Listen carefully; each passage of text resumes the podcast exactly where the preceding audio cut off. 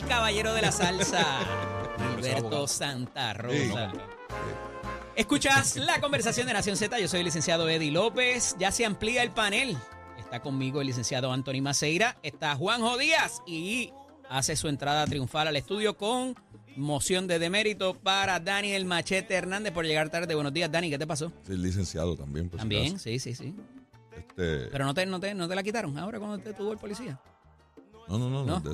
Los, los relacionistas profesionales estamos Ah, licenciados. también, claro, claro, claro. Y dice la ley que nos deben llamar licenciado, igual que los farmacéuticos. Igual que Mira qué bueno yo soy, mira qué bueno licenciados son solo los abogados. Y nadie quiere que le digan licenciado para que no piensen que uno es abogado. Mira qué bueno yo soy. Mira qué bueno yo soy.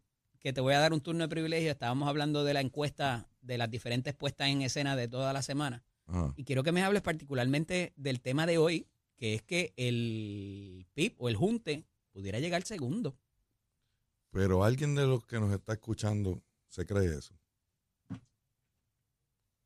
sea, porque la No, cosa basado en de los números pasados de La Dalmao. cosa esta de las encuestas, los números pasados de Dalmau, ¿qué, Ajá. qué son? Pues, lo, lo- un poquito mejor del, de que Joven Vejido en sus mejores quedaron tiempos. inscritos, Pues, fue casi y cuatro veces mira lo que allá, habían tenido que anteriormente en términos de promedio.